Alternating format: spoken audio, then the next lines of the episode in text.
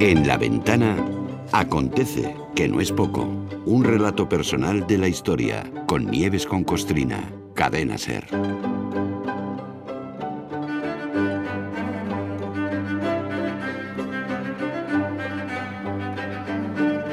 Nieves con Costrina, buenas tardes.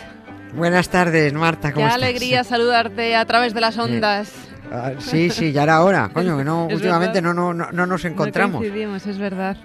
Oye, si hay una obra de arte, eh, yo por pensar en lo nuestro, ¿eh? si hay una obra de arte que ha sido Sí. archiestudiada, analizada, investigada, yo diría que es la, la Gioconda de Da Vinci, ¿no?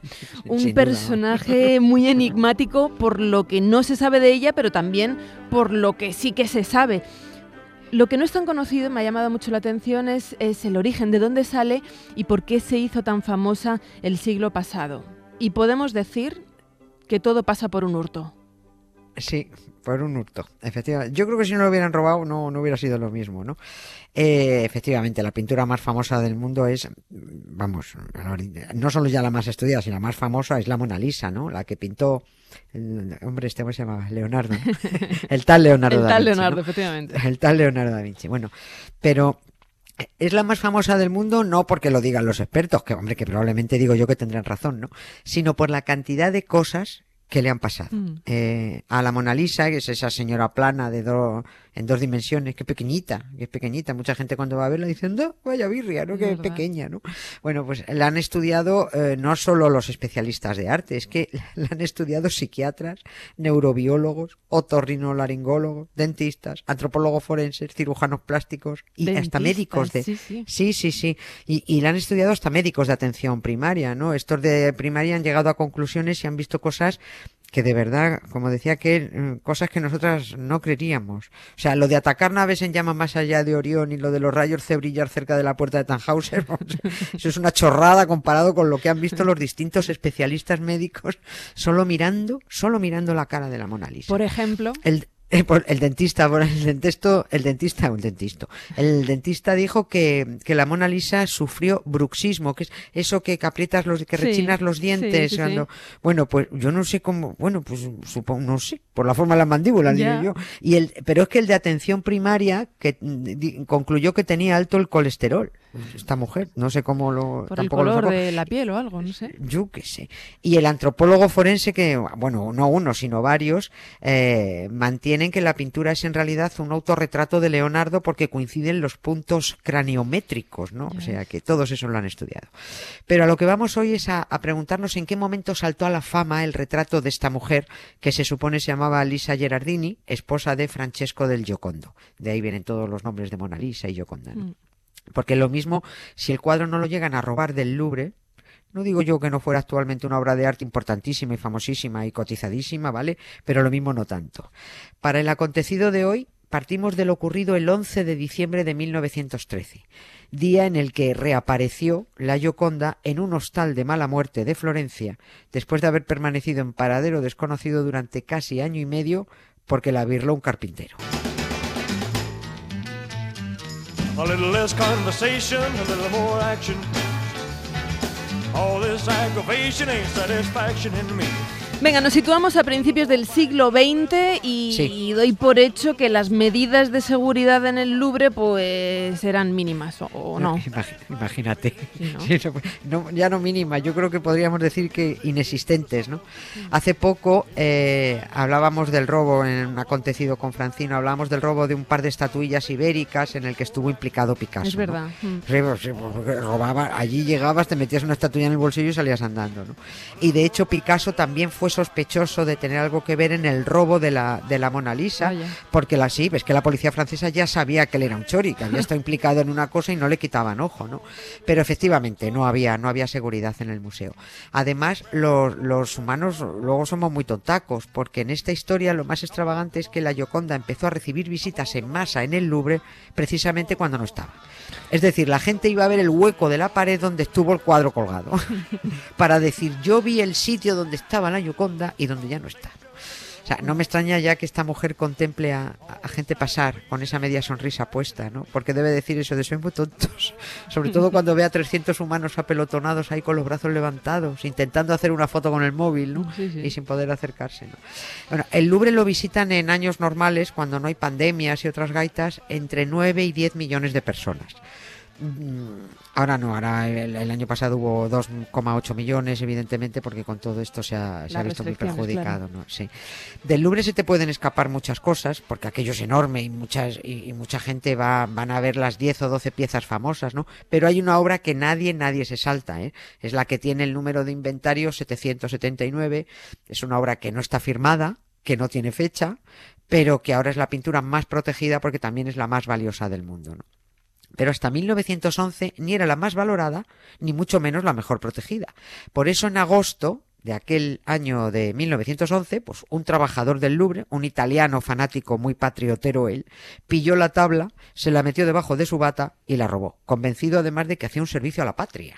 Pero, pero ¿qué pasa? ¿Que le molestaba que, que una dama italiana pintada por un italiano estuviera en Francia? Pues, pues, más o menos, más o menos. Es que claro. Algo así, claro. Lo que pasa, eh, italiano y del veía la Gioconda, Florentina, ¿esto qué hace aquí? Claro. Esto, esto- esto es de mi pueblo, esto es italiano, ¿no? Lo que pasa es que el ladrón, además de fanático, era un desinformado. Y como la ignorancia es la madre del atrevimiento, robó la Mona Lisa creyendo que esa pintura pertenecía a la ciudad de, origen, ¿no? De- a Florencia. Pero es que Vincenzo Perugia, que así se llamaba el ladrón, en realidad hizo el canelo porque parece que solo fue el tonto útil para un listo. Luego vamos con ello. Aunque no ha podido demostrarse porque es imposible de demostrar, el robo de la Gioconda ocultaba otras intenciones. Puede que todo fuera una gran farsa. Y, y ahora sí vamos al principio. El carpintero Perugia estaba trabajando en el Louvre temporalmente para construir unas cajas con vidrio por delante para proteger las pinturas de posibles actos vandálicos. Hacía unos días que había habido un problema y el Louvre dijeron, parece que tenemos que poner seguridad. ¿no? Mm. Bueno, pues un día de agosto, que era domingo, cuando acabó su jornada de trabajo, este hombre, el carpintero, no se fue. Se escondió en un armario y al día siguiente, lunes, día en el que el museo se cerraba al público, salió del armario. y, se, y, se, fue, se fue a por la Gioconda, que no había nadie en el museo.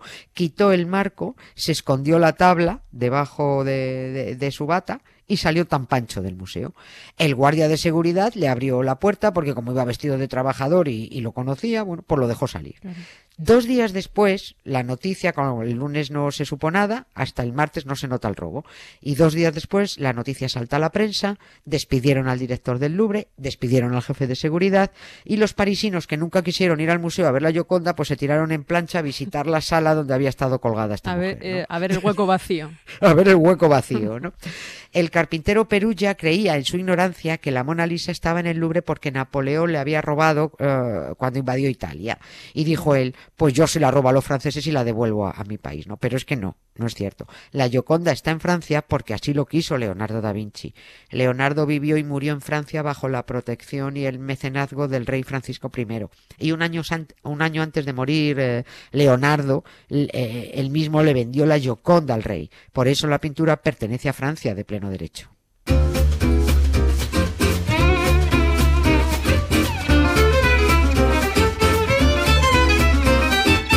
Dices, dices, eh, Nieves, que la Gioconda la roba el carpintero en agosto de 1911 Sí. y que aparece en diciembre del 13. Sí. Pero ¿se sabe dónde estuvo la pintura durante ese tiempo? Sí, sí, se sube, está, luego ya se reconstruyó perfectamente la historia.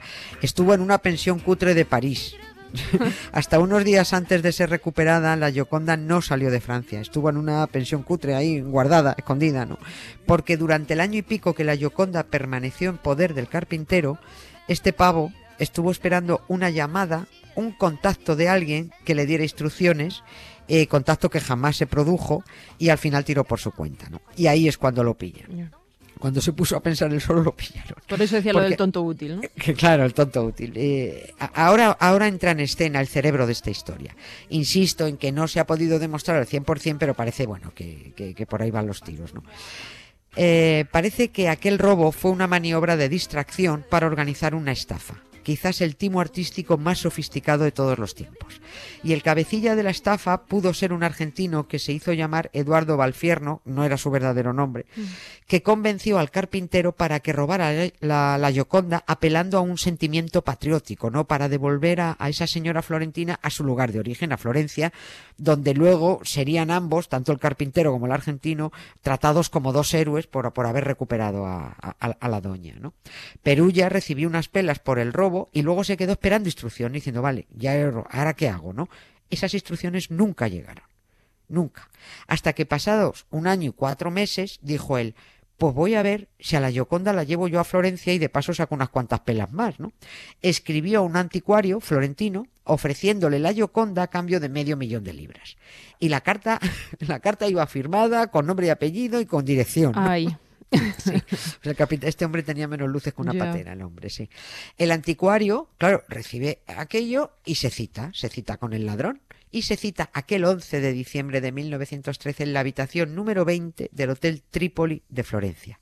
Y allí estaban esperando al Panoli eh, del carpintero, que llega con su Gioconda debajo del brazo.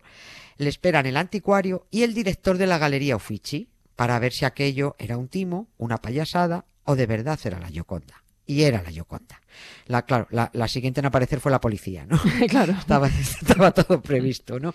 Y todavía, fíjate que todavía en la habitación eh, número 20 de aquel hotel hay una plaquita que recuerda que allí fue recuperada la, la pintura. El hotel inmediatamente dejó de llamarse Trípoli, cambiaron el nombre, ahora se llama Hotel La La Gioconda. Gioconda, claro. Por si alguien quiere buscarlo.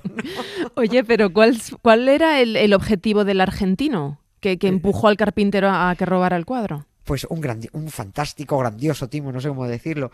Tenemos que poner por delante lo de presunto porque repito que no se ha podido confirmar. Pero va, prácticamente. Durante los 16 meses que la Gioconda estuvo en paradero desconocido, el tal Eduardo Valfierro, el argentino con nombre falso, vendió seis Giocondas falsas Mm. a otros tantos coleccionistas de arte muy hipermillonarios, diciéndoles que esa era la original, la robada en el Louvre. Porque este timador, meses antes del robo, le había encargado a un pintor francés experto en falsificaciones, a Yves eh, Chaudron, que hiciera seis copias de la Gioconda. Dijo, hazme seis copias clavadas, ¿eh? Inmediatamente después del robo, cuando ya todo el mundo estaba enterado de que la Gioconda había volado, el argentino utilizó sus contactos, hizo creer que la Gioconda estaba en su poder y la vendió a seis coleccionistas. Los seis compradores que, que, bueno, que cada uno pagó 300 mil dólares por la pintura, estamos hablando del año Ya ves. 1911, creyeron que la suya era la original, ¿no? Cuando se recuperó la verdadera Mona, Mona Lisa, nadie pudo denunciar porque los adquirientes podrían haber sido acusados de comprar obra de arte robada Claro. y encima quedarían como unos panolis timados, ¿no? Diciendo, venga, que yo compré la Gioconda, tú eres tonto, ¿no? Estaban pillados, hicieran lo que hicieran. Con el robo de la Gioconda, la pintura de Leonardo, bueno, pues por supuesto multiplicó su fama, ¿no? Como dice la, la autora, eh, escribió un libro que se llama El robo de la sonrisa, eh, la autora es Rita Scotti, eh, dijo, dice en su libro, Mona Lisa abandonó el Louvre siendo una obra de arte y volvió convertida en un icono, ¿no? La, la lástima es que sí, en un icono con el colesterol alto y con bruxismo.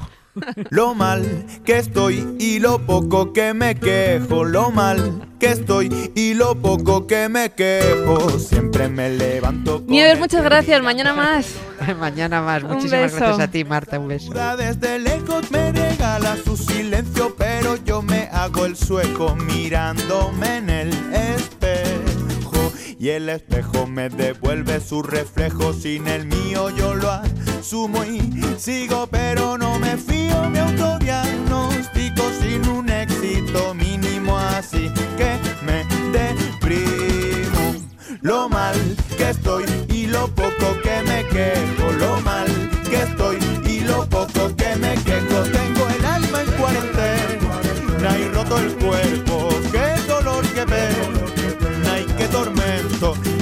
las aceras, el andar desafinado, la maleta llena de canto rodado, la sonrisa boca abajo de subir tanta escalera sin llegar a ningún lado. Y la historia me critica porque siempre estoy penando. Yo les digo, pobre de aquel que oculta su llanto. Un ladrillo no sabe llorar, un poco lleva bien el compás. Lo mal que estoy y lo poco que me quejo. Lo mal que estoy y lo poco que me quejo. Tengo el alma en cuarentena y roto el cuerpo. Qué dolor que pego la vida entera y el médico me ha dicho que pongan entredicho la verdad más verdadera, que llegue tarde al nicho y que a cada dolor nuevo le busque un placebo. A mi burro, a mi burro le duele el amor porque nadie le quiere, solo le quiero yo y a mí la pena me saludo cuando más me estoy riendo de remiendo tengo lleno el corazón. A mi burro, a mi burro le duele el amor porque nadie le quiere, solo le quiero yo y a mí la pena me saludo cuando más me estoy riendo de remiendo tengo lleno el corazón. Chimpón.